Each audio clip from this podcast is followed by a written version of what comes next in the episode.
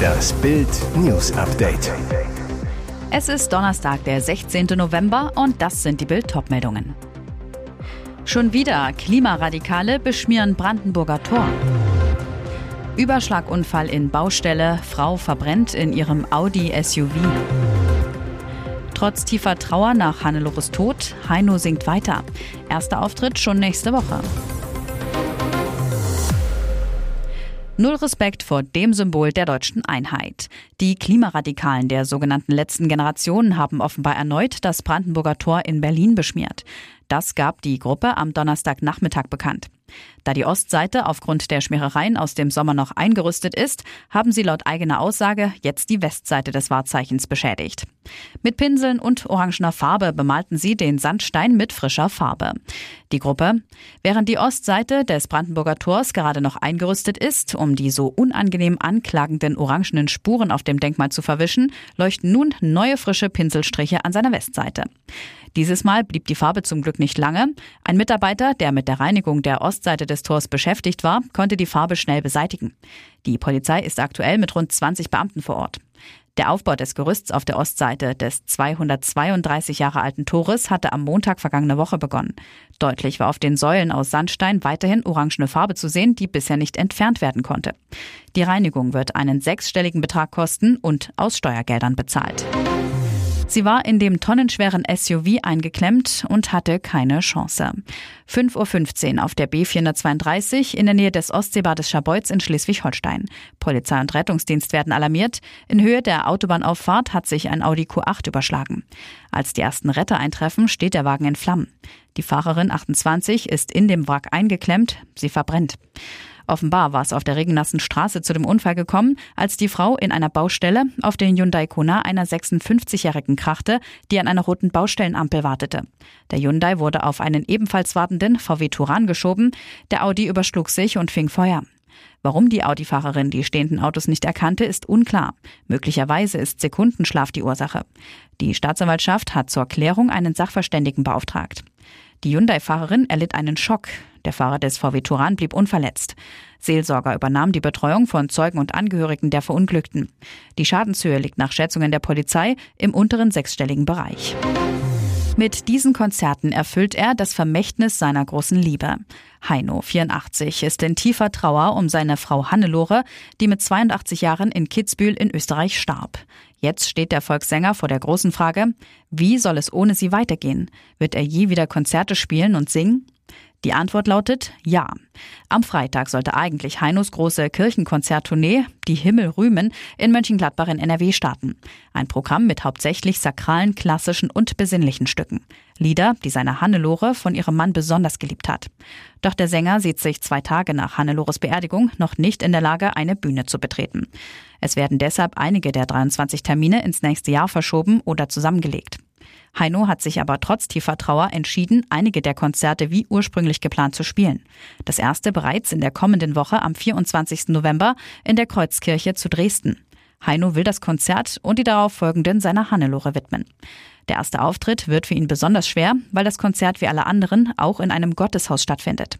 Hannelore war wie Heino sehr religiös und katholisch. Sie besuchten auch oft Privatkirchen und Gottesdienste. Heinos Glauben hilft ihm derzeit auch, den Verlust seiner Frau in Ansätzen zu verkraften. Anti-Israel-Hetze auf TikTok. Plötzlich feiern junge Amerikaner Osama bin Laden. Er ist für die New York-Anschläge des 11. September und tausende Terrortote verantwortlich. Offenbar vergessen, wenn es um Hetze gegen Israel geht. Zahlreiche junge Amerikaner haben auf der China-Plattform TikTok Videos gepostet, in denen sie eine Art Manifest des Al-Qaida-Chefs Osama bin Laden abfeiern. Der Brief an Amerika aus der Feder des 2011 eliminierten Terroristen stammt aus dem Jahr 2002 und geht nun 21 Jahre später viral, weil sich darin offensichtlich viele User in ihrem Israel-Hass bestätigt fühlen. In dem vierseitigen Pamphlet rechtfertigt sich Bin Laden für seinen propagierten Heiligen Krieg gegen die USA, zu dem unter anderem die Terrorangriffe vom 11. September 2001 gehören. Er begründet die Anschläge mit den kriegerischen Handlungen der USA in muslimischen Ländern, Somalia und Afghanistan. Brisant auf TikTok sorgen aber vor allem seine kruden Anführungen zum Israel-Palästina-Konflikt für Wirbel. Dabei bedient Bin Laden die üblichen weltverschwörerischen Narrative gegen Juden. Teils haben die dümmlichen Videos millionenfache Aufrufe und hunderttausende Likes. User bekennen dabei, dass die Osama Bin Laden-Propaganda angeblich ihre Weltsicht verändert habe. Und jetzt weitere wichtige Meldungen des Tages vom Bild Newsdesk. Einen solchen Skandal gab es in der 73-jährigen Geschichte der ARD noch nie.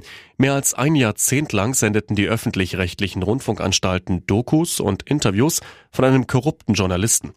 Gekauft von einer fremden Macht, dem Kreml. Hubert Seipel, selbsternannter Russlandkenner und von der ARD gefeierter Putin-Versteher, kassierte Hunderttausende Euro vom Kreml, zeichnete über Jahre zur besten Sendezeit ein weiches Bild vom Kreml-Despoten. Zwei Verträge hatte er mindestens. Der letzte bekannte stand aus dem Jahr 2018.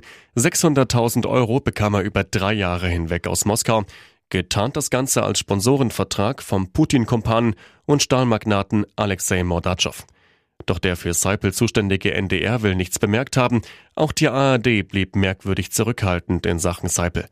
Dabei gab es früh Warnsignale und Kritik, auch aus der ARD selbst. Das enthüllte am Mittwoch ARD Moskau-Legende Udo Lilischkis, 13 Jahre lang Russland-Korrespondent gegenüber Bild. 2012 habe es innerhalb des Senderverbundes heftigst gekracht. Grund die völlig unkritische Putin-Doku Ich Putin des NDR-Manns Seipel. Jetzt liegt ein anderer Großer der ARD nach.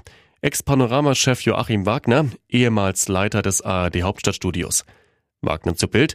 Wir hatten immer einen Verdacht. Seipel war ein Grenzgänger. Bedeutet, die ARD wusste, dass mit Seipel einiges nicht stimmte und sendete über Jahre munter weiter, was der lieferte. Die butterweiche Putin-Doku wurde 51 Mal wiederholt, ein Triumph der Kreml-Propaganda. Dokus über Kabul und China kamen ins Programm. Die Zulassung des umstrittenen Unkrautvernichters Glyphosat wird in der EU um zehn Jahre verlängert. Es werde aber neue Auflagen und Einschränkungen geben, teilte die EU-Kommission am Donnerstag in Brüssel weiter mit. Die derzeitige Zulassung wäre Mitte Dezember ausgelaufen.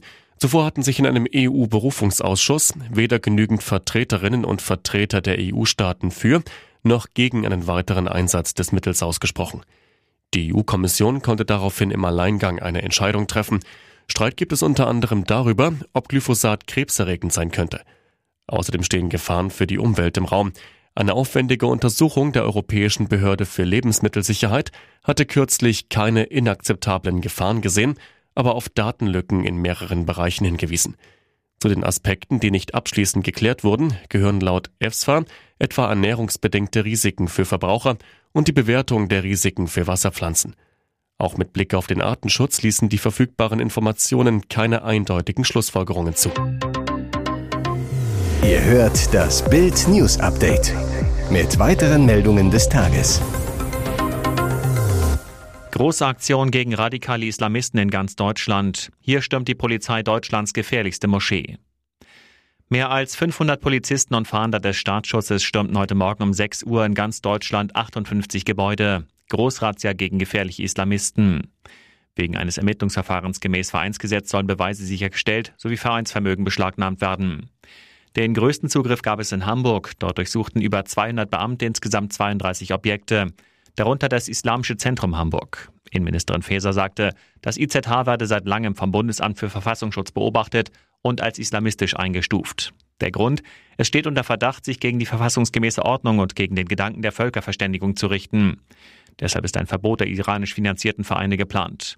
Die Terrororganisation Hamas wird ebenfalls aus dem Iran finanziert. In Berlin werden seit dem Morgen mehrere Objekte durchsucht. Dabei kam unter anderem eine Ramme zum Einsatz, um ein Rollgitter an einem Kulturzentrum zu öffnen. In München haben Beamte um 5.58 Uhr die Büroräume der Islamischen Vereinigung in Bayern gestürmt. Polizisten mit Kisten kommen während der Durchsuchung aus dem Gebäude. Mit der Razzia ist laut Staatsschützer noch kein konkretes Vereinsverbot verbunden. Nach Bildinformationen dienen die Maßnahmen zur Erhärtung der Verdachtsmomente gegen den Verein und seine Teilorganisationen sowie zur Erhellung der generellen Vereinsstruktur. Ampelpleite. Wer zahlt jetzt die 60 Milliarden Zeche? Rums, der Ampel fehlen 60 Milliarden Euro. Das Riesenfinanzloch hat das Bundesverfassungsgericht gerissen. Die obersten Richter verbieten der Regierung, die übrig gebliebenen Corona-Gelder einfach in den Klima- und Transformationsfonds zu stecken. Mit diesem Nebenhaushalt will die Ampel Klimaschutz und den milliardenteuren Umbau der Wirtschaft finanzieren. Jetzt die bange Frage, wie stopft die Ampel das Loch? Wer zahlt die Zeche? Bild erfuhr aus Ampelkreisen, es soll keine Steuererhöhungen geben. Auch die Schuldenbremse soll nicht ausgesetzt werden. Stattdessen will die Regierung sparen, kürzen, streichen. Scholz, Lindner und Habeck greifen dabei zum Spartrick. Der Bundeshaushalt 24 soll ganz normal in der Bereinigungssitzung des Haushaltsausschusses in der Nacht zu Freitag beschlossen werden. Begründung, der reguläre Haushalt sei von dem Urteil nicht betroffen. Gespart werden muss im KTF, nicht sofort die gesamte Summe. Ampelhaushälter rechnen mit 20 Milliarden in 2024. Hier ist das Bild News Update. Und das ist heute auch noch hörenswert. Im Verleumdungsprozess gegen Gil Ofarim haben dessen Anwälte am Mittwoch einen Manipulationsverdacht geäußert. Es geht um Überwachungsvideos und zwei Sekunden, die offenbar fehlen. Zugleich widersprach ein Gutachter dem Angeklagten. Ofarim hatte in einem Instagram-Video behauptet, ein Mitarbeiter des Leipziger The Westin Hotels habe ihn aufgefordert, den Davidstern an seiner Kette einzupacken. War der Antisemitismusvorwurf erfunden? Das muss nun das Landgericht Leipzig klären. Dabei geht es auch um die zentrale Frage, ob Ofarim die besagte Kette im Hotel überhaupt sichtbar getragen hat. Im Gericht wurden an diesem Verhandlungstag die Überwachungsvideos des Hotels vom fraglichen Abend des 4. Oktober 2021 vorgespielt. Nach dem Zeigen der Videos machte Verteidiger Philipp Müller auf einen möglichen Skandal aufmerksam. In einem Video, das die Hotelbar zeigt, fehlen offenbar zwei Sekunden. Zu sehen ist der Barmitarbeiter, der Richtung Lobby geht. Plötzlich springt der Zeitzähler vor und der Mann ist verschwunden. Ofarims Verteidiger Dr. Tido Hokema zu Bild. Der Verdacht liegt nahe, dass die Videoaufnahmen manipuliert worden sind. Der Barmitarbeiter taucht danach nicht mehr auf. Ein Sicherheitstechniker, der aussagt, er habe nach Anweisung der Polizei wenige Tage nach dem Vorfall in dem Leipziger Nobelhotel die Originaldaten aus dem System übernommen, betont hingegen, eine Manipulation ist nicht denkbar.